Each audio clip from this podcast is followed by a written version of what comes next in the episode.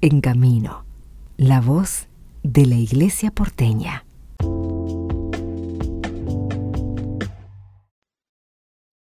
Conversamos con Ariel González, él es rector del Instituto de Nuestra Señora de la Unidad en el barrio de Villa Pueyrredón. Bueno, Ariel, contanos un poco eh, cómo es el barrio, cómo es la escuela en, este, en este tiempo. Bueno, buenos días, buenas tardes para cuando lo estén escuchando todos. Gracias Nelson por, la convocatoria. Eh, como decías, soy rector desde el año pasado eh, en este colegio, en esta comunidad, en de la unidad, el barrio de Granamilla, Villa Porredón, toda esta zona de la ciudad de Buenos Aires. Eh, nosotros estamos eh, formados, nuestra comunidad, por, los, por los tres niveles, por nivel inicial, nivel primario y nivel secundario. Es un colegio que este año cumple los 25 años de la primera el primer primer año que tuvo este, este cole, ¿sí? a partir de la fusión de dos eh, parroquias, una la parroquia de San José del Talar, acá cinco cuadras del nivel secundario, y de la parroquia este, Santa Magdalena Sofía Barat, que es eh, bueno la iglesia donde está el secundario, ¿sí? Es un cole que, que bueno, como te decía, tiene los tres niveles. En el caso mío me toca acompañar, eh, gestionar, guiar a, nivel secundario. ¿sí? Yo entré acá en la escuela en el 2019 directamente como, como director de estudios. Eh, pude conocer la realidad de, esta escuela, el cual eh, obviamente está atravesada fuertemente por, por toda la actividad pastoral con esta impronta bien, bien fuerte de lo que es la, educación católica y del trabajo comunitario, social. Em, estamos, bueno, ahí pude conocer esta, esta realidad, sí, que, la verdad eh, es muy, muy interesante. Me hace acordar a, mi parroquia de origen, eh, Nuestra Señora de la Misericordia en Mataderos, eh, pues he egresado ahí. Em, donde, bueno, pude revivir varias cosas de, mi adolescencia, ¿no? Con, los jóvenes acá, acompañando eh, desde la formación no más académica en la, escuela y lo que tiene que ver también con esta identidad eh, cristiana desde la, de la actividad más pastoral. Sí. Cuando pensás eh, en la educación, en el por qué dedicarse a la educación, ¿qué se te viene a la mente? Bueno, la, la educación la, entiendo como, como un, una oportunidad, ¿no? En varios sentidos, de poder dejar eh, una huella eh, en otro, acompañar, es acompañar a, a otra persona en un proceso, ¿sí? Eh, la, excusa son las materias, las estrategias son las pedagógicas, pero nuestra mirada desde la, desde, la fe, bueno, es poder acompañarnos en el día a día a los otros, ¿sí? Poder guiar, poder eh, dejar que, el otro pueda desarrollarse, que el otro pueda manifestarse, que la otra persona eh, bueno, como todos tenemos nuestras necesidades, nuestras inquietudes y bueno, encontrar el espacio áulico o extraáulico, eh, eh, una oportunidad para, bueno, para que sembrar una, una semilla y que, bueno, en algún punto salgan frutos, que como decimos siempre los educadores, quizás no lo veamos nosotros, pero bueno, eh, intentar eh, realizarlo, ¿sí? La educación tiene que ser eso, también tiene que ser un, un espacio, ¿sí? un refugio en muchas situaciones, una contención, tiene que ser eh, también, como decimos muchas veces acá en la escuela, eh, la educación tiene que ser contracultural en algunos aspectos, ¿no? En el cual las realidades que estamos atravesando, atravesados y también viviendo, eh, en cuanto a esta cuestión efímera, estas, estos tiempos líquidos, a, todo lo que es banal, superficial, ¿no?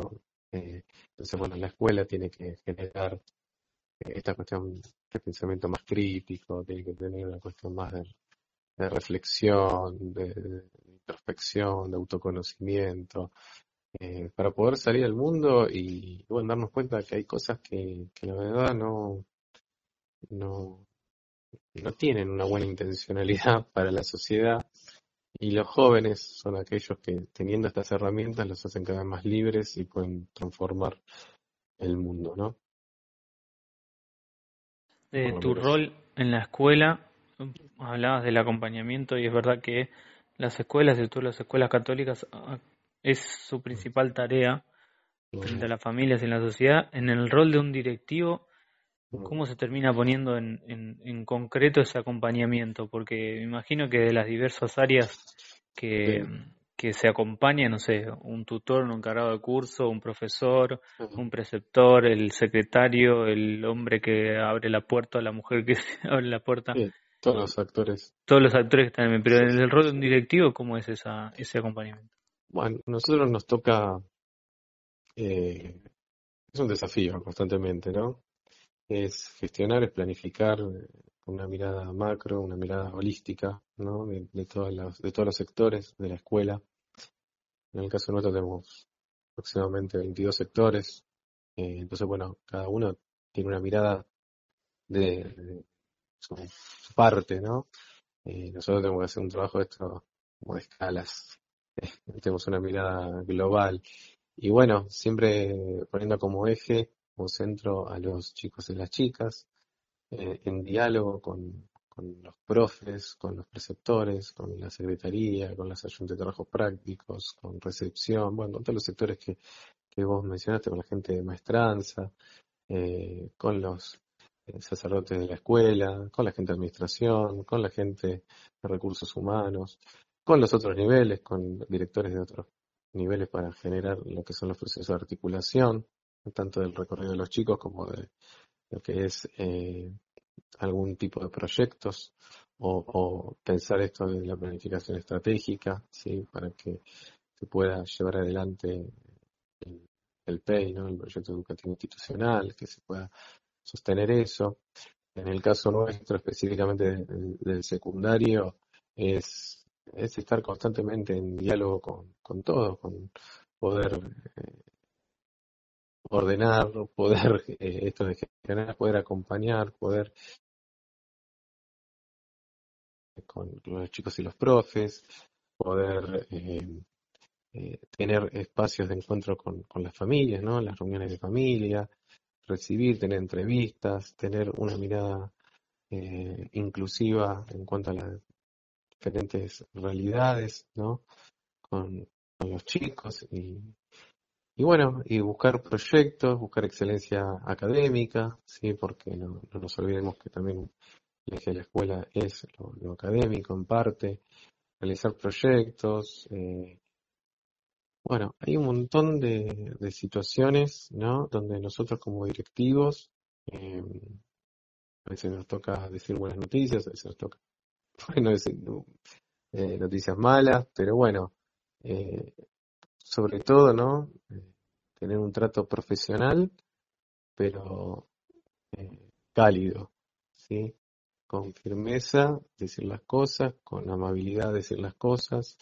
Eh, uno puede gestionar la escuela en un sentido muy verticalista o muy horizontal, más, más asambleísta, como, como, lo planteamos, como se plantea a veces. Bueno, nosotros tratamos de hacerlo como en diagonal, decimos en la escuela o sea, donde tengan participación todas, pero bueno, es lógico que, bueno, por una cuestión de, estructura de jerarquía, el equipo directivo es el que termina tomando la mejor decisión, según su criterio, y que se puedan revisar esas decisiones siempre.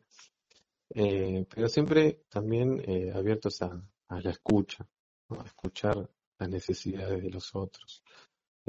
nosotros, eh, con, con mis dos compañeras de equipo directivo, Jacqueline Torres y Gabriela Leonbianchi.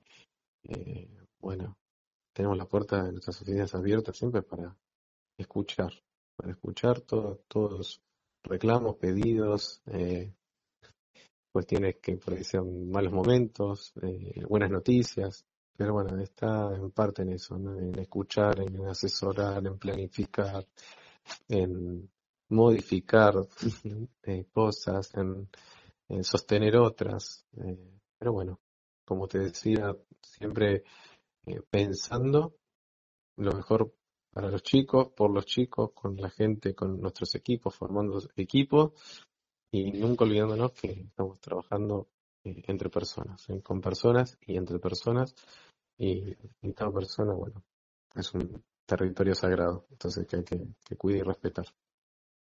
Muchísimas gracias, Ariel, por tu tiempo y por esta tan valiosa tarea que llevas adelante junto con tu equipo. Y gracias por compartirnos también tu testimonio. Bueno, muchas gracias a vos, Nelson, por, por el espacio, por, la, por esta propuesta de, vicaría, obispado. Así que, bueno, felicitaciones y espero que, bueno, que el que escuche esto, bueno, sirva eh, y lo, lo pueda ayudar en algo. Así que, bueno, muchísimas gracias.